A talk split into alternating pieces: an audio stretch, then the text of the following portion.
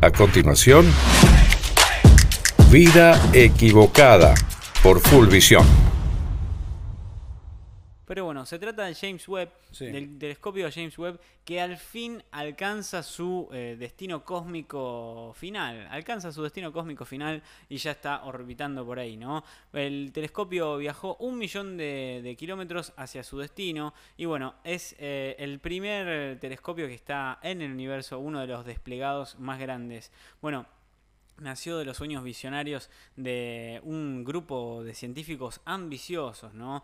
Con un presupuesto de 10 billones de dólares, el telescopio espacial James Webb despegó el 25 de diciembre. Real, eh, ready, o sea, está listo para, para sumergirse. Preparado, ¿no? Sí, estaba, sumergir, estaba listo para sumergirse adentro del cosmos y poder capturar las imágenes del universo eh, desde el tiempo de los inicios y poder mirar el, tiempo primario, ¿no? El tiempo primitivo. Bueno, gracias a esto, bueno, se pudo dar una vuelta alrededor del mundo y pudimos eh, ser testigos de la inauguración del próximo gran capítulo de la astronomía. Hemos, hemos podido ser eh, parte de, de- de esta, de esta etapa, ¿no? de esta humanidad que ha sido testigo del próximo capítulo, gran capítulo de la astronomía. Así que bueno, eh, tenía muchas, muchas cosas por delante el telescopio, tenía un montón de cosas por delante para hacer, como por ejemplo, eh, no sé, no, no se, no se sabía cómo se iba a, desple- a desplegar porque tenían que, que lanzar doblado. Sí, literalmente por delante. Sí, tenía un montón de cosas por delante hasta que finalmente se desplegó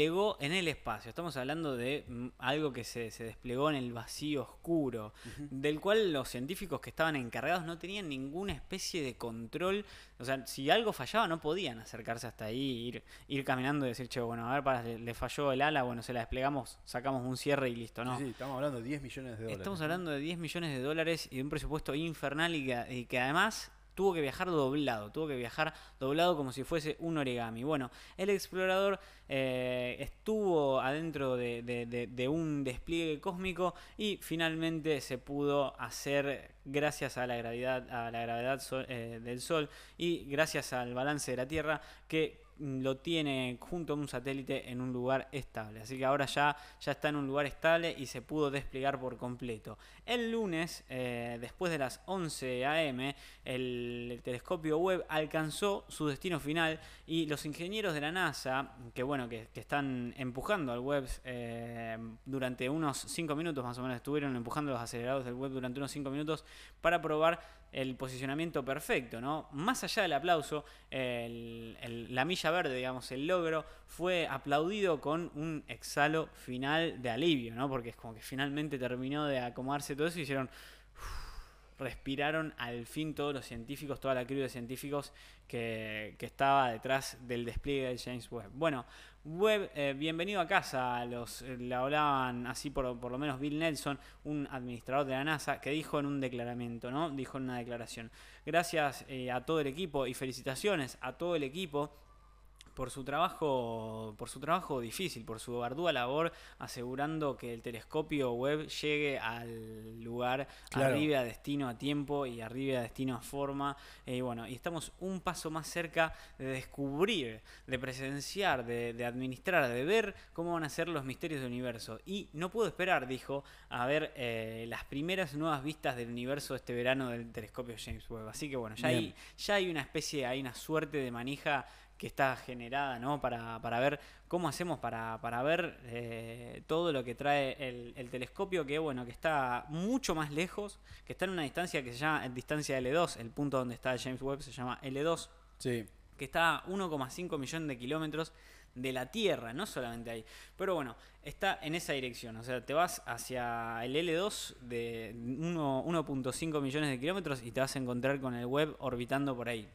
Bien, eh, es para destacar la estética, ¿no? De, de este telescopio, No, es este, este, este, este formato, ¿no? De, de, de panal de, de abejas. Es un panal de abejas, así es. Es un panal de abejas que, que, bueno, tiene esa forma precisamente para poder dar el despliegue, para poder utilizar esta vela de navegamiento. hexágonos, ¿no? Es, sí, ¿no? hexagonal, es excelente, re lindo es. Bueno, ahora, en el segundo punto, eh, la, la idea es que este nuevo lente es de la humanidad, ¿no? Perteneciente a la humanidad, eh, repose más o menos a un millón de, de millas o a un kilómetro, a un millón y medio de kilómetros de la Tierra. Mm, bueno, pasando, pasando también Sí, la, la- un millón y medio. un millón y medio de la Tierra. Bueno, también pasando De la, órbita de la Luna, que es lo que nos va a permitir. A este punto Sí, que de- la órbita de la Luna está a 384.400 kilómetros. Exactamente, así de es. distancia. Exactamente, así es. A este punto de, de balance gravitacional, el telescopio James Webb puede limitar su combustible y usar eh, y, y usar una, una vista del cosmos eh, increíble, ¿no? Bueno, y por supuesto el equipo de- de- del Sol lo protege de toda la radiación de la- del calentamiento solar y de demás cuestiones, ¿no? Que la Tierra y la Luna por ahí en algún momento no lo van a poder proteger. Y también, por supuesto, lo protege de las temperaturas que lo congelan y eso también es, es muy interesante. El telescopio tiene que vivir en un, en un estado total de relajamiento porque su habilidad de, de, de- de- de desbloquearse y, y- y de atrapearse y de ver nunca antes vistas eh, regiones es, es, digamos, suprema y tiene que funcionar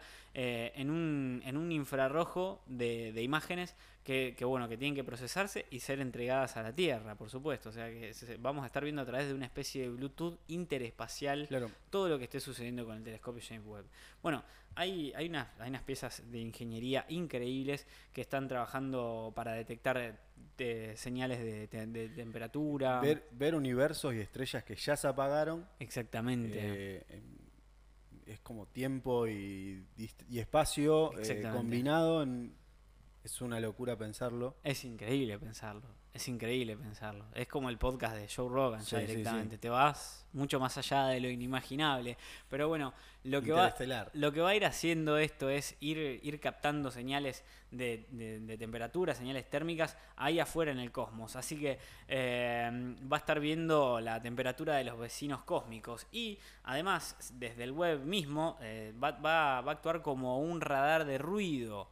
O sea, si se escucha algo, si se capta algo en el, en el que no llega, por ejemplo, a la Tierra, porque está a 1,5 millones de kilómetros, lo va a poder eh, en- enviar a, través del infrarrojo acá a la Tierra. Así que si te imaginas que estás mirando un telescopio de noche con tus propios ojos y alguien te, tira un poco de linterna, bueno, podés ver bastante bien, dice Alison North, eh, la científica espacial y instrumentador, director del, bueno, del Lockheed Martin, que es un centro científico muy grande que es parte del Team Webb, digamos, del, equipo del James Webb. Bueno, así que si tenés un telescopio que está dedicado al infrarrojo y lo tenés en un cuarto, eh, o sea, y lo tenés a temperatura ambiente, bueno, se vuelve inundado por su propia luz, lo que es también su propia temperatura. Así que bueno, es como un parte de la información que va a estar mandando. Ahora, la NASA lo trabó, digamos, en el lugar L2, que es a 1,5 millones de kilómetros de la Tierra, y está esperando eh, para, que el, para que la probeta esta espacial, para que el cohete espacial finalmente se enfríe y se calme un poco. Lo que le va lo- que le va a terminar llevando algunas semanas como para poder acomodarse. Después de eso, después de que tire todo toda la trayectoria, el equipo dice que se va a enfocar en asegurarse de cada aspecto, de cada parte de atrás de este explorador espacial. Bueno, como por ejemplo los, eh, 18, los 18 espejos segmentales y los, y los, im- y los imaginarios infrarrojos, ¿no? Claro. Las, las cámaras infrarrojas que van a estar tomando las imágenes.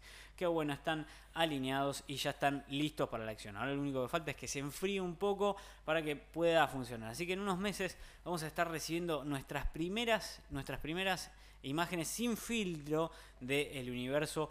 Eh, capturadas por supuesto por el telescopio que tiene una súper altísima definición. 6 metros eh, y medio de, de diámetro. 6 metros y medio de diámetro. Bueno, Sí. ¿qué más? ¿Qué más tenés ahí? ¿Qué, qué otros Eh, datos tiene? Bueno, eh, años, ¿no? Diseñándose este telescopio eh, desde 1996. Fua. Datos, ¿no? Que tengo acá. Chao, desde Sueltos. 1996. Yo nací Sí. en el 94, así que tiene más de 26 años de diseño el telescopio James Webb. Imagínate.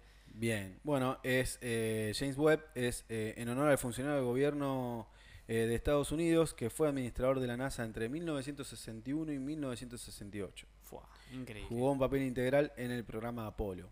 Claro. 11 y 12. Mirá, en el 11 y en el 12. Sí. ¿Cuántas películas? Se hicieron como tres películas de la, del Apolo. Increíble. Sí. Eh, eh, bueno, pero arrancó en 1996 este proyecto. ¿eh? Ah, mirá qué largo. Años. El mundo está cambiando y no te podés quedar afuera. Ya volvemos con más Vida Equivocada.